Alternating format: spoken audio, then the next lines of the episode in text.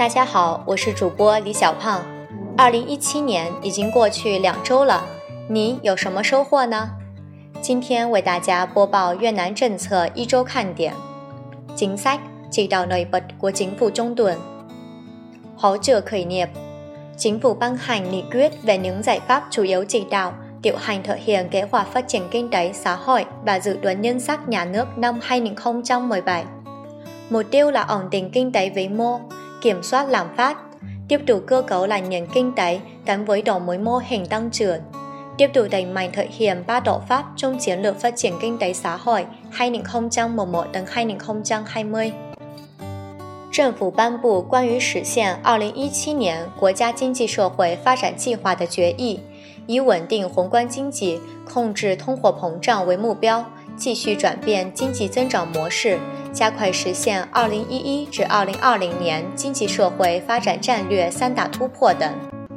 出台和完善扶持中小企业创业政策措施，对有发展潜力的创新型企业给予高度关注。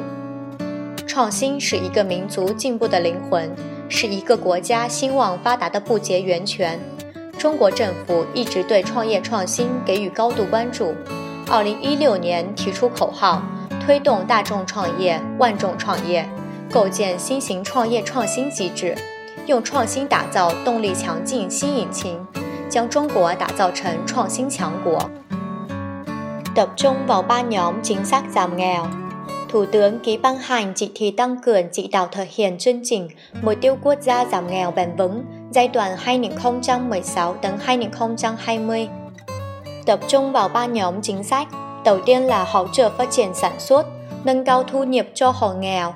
Cùng với đó, hỗ trợ hiệu quả cho người nghèo tiếp cận các dịch vụ xã hội cơ bản, ưu tiên cho các dịch vụ gắn với tiêu chí nghèo đa chiều như y tế, giáo dục, nhà ở, nước sạch, và vệ sinh, thông tin, phát triển hạ tầng các vùng khó khăn, vùng có tỷ lệ hộ nghèo cao.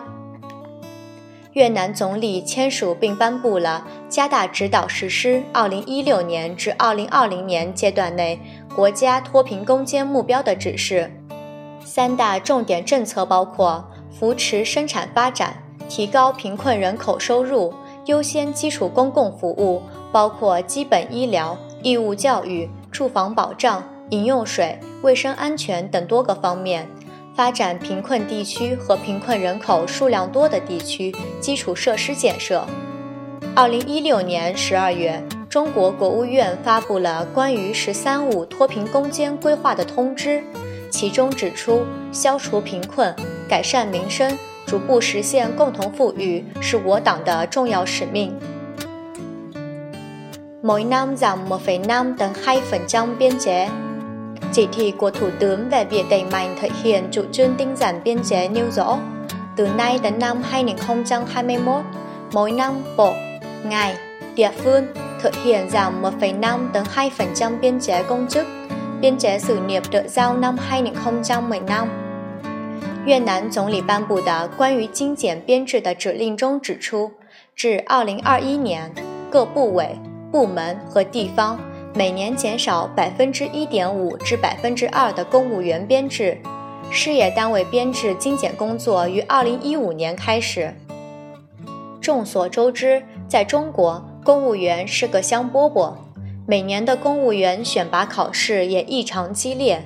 在我们的邻国越南，政府对人才求贤若渴，更给予优秀人才各种优惠政策。吸引他们加入公务员队伍，但收益甚微。其原因在于越南公务员工作稳定、体面，但收入水平却不高，无法对优秀人才产生巨大吸引力。Thành lập trung tâm mua sắm tập trung thuốc quốc gia Nghị quyết thành lập trung tâm mua sắm tập trung thuốc quốc gia trực thuộc Bộ Y tế đã được chính phủ ban hành. Đây là đơn vị sự nghiệp có chức năng tổ chức đấu thầu liên quan đến danh mục thuốc mua sắm tập trung cấp quốc gia do Bộ Y tế ban hành, tổ chức đàm phán giá thuốc thuộc danh mục theo quy định của pháp luật. 越南政府已出台关于成立卫生部直属的国家药物采购中心的决议，该中心属于事业单位，可组织集中购买国家级药物的投标活动。trò chơi điện tử có thưởng dành cho người nước ngoài. Chính phủ băng hành nghị định sửa đổi, bổ sung một số điều về kinh doanh trò chơi điện tử có thưởng dành cho người nước ngoài.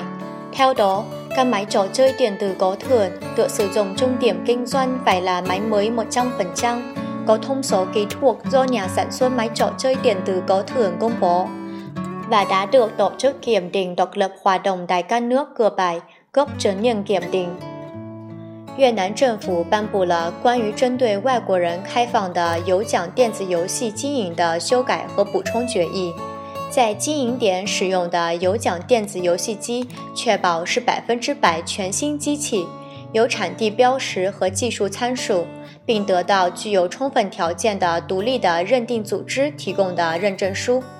是的，博彩业在越南是合法的。越南全国共有大大小小五十多家赌场，大多针对外国游客开放，禁止本国人参与赌博。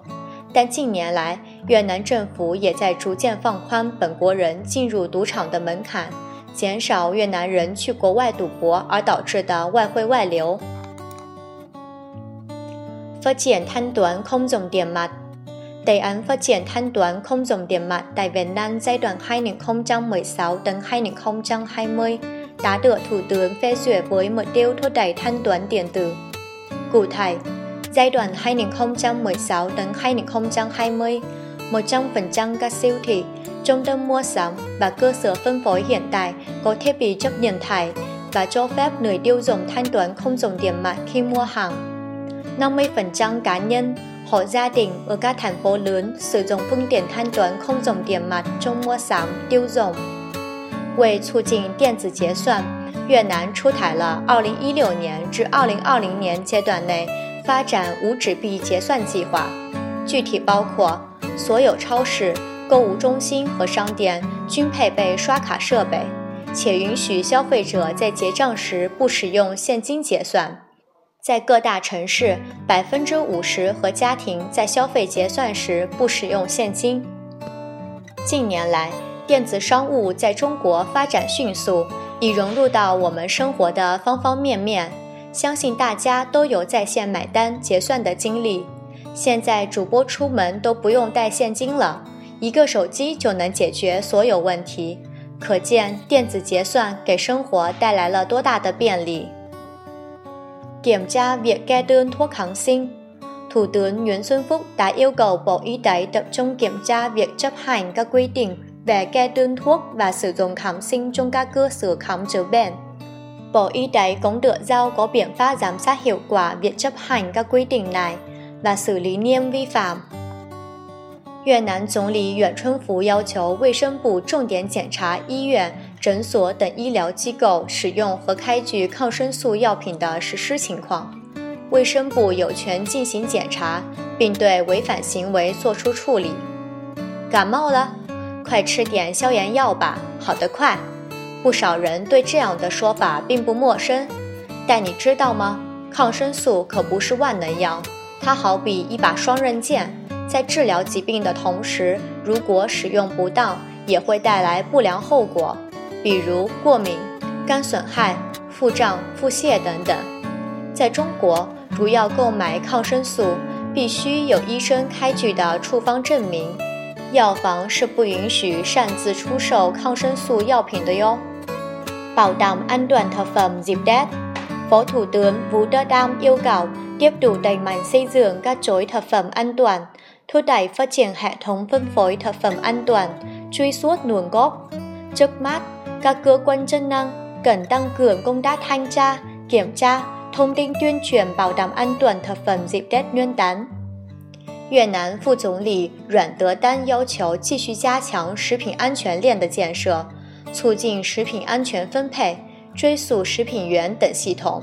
目前，各有关职能部门需加强清理、检查和宣传工作的力度，确保春节期间的食品安全。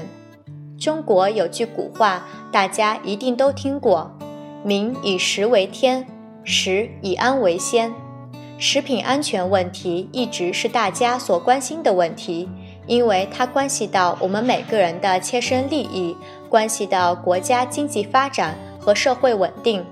我国的食品安全法律体系已初步形成，国家将食品安全问题作为民心工程在抓，社会各阶层都给予了高度关注。作为消费者的我们，应该增强食品安全意识，树立健康科学的消费观念，积极参与食品安全监督，确保饮食安全和身体健康。今天的节目就到这里，感谢您的收听。我们下期再见。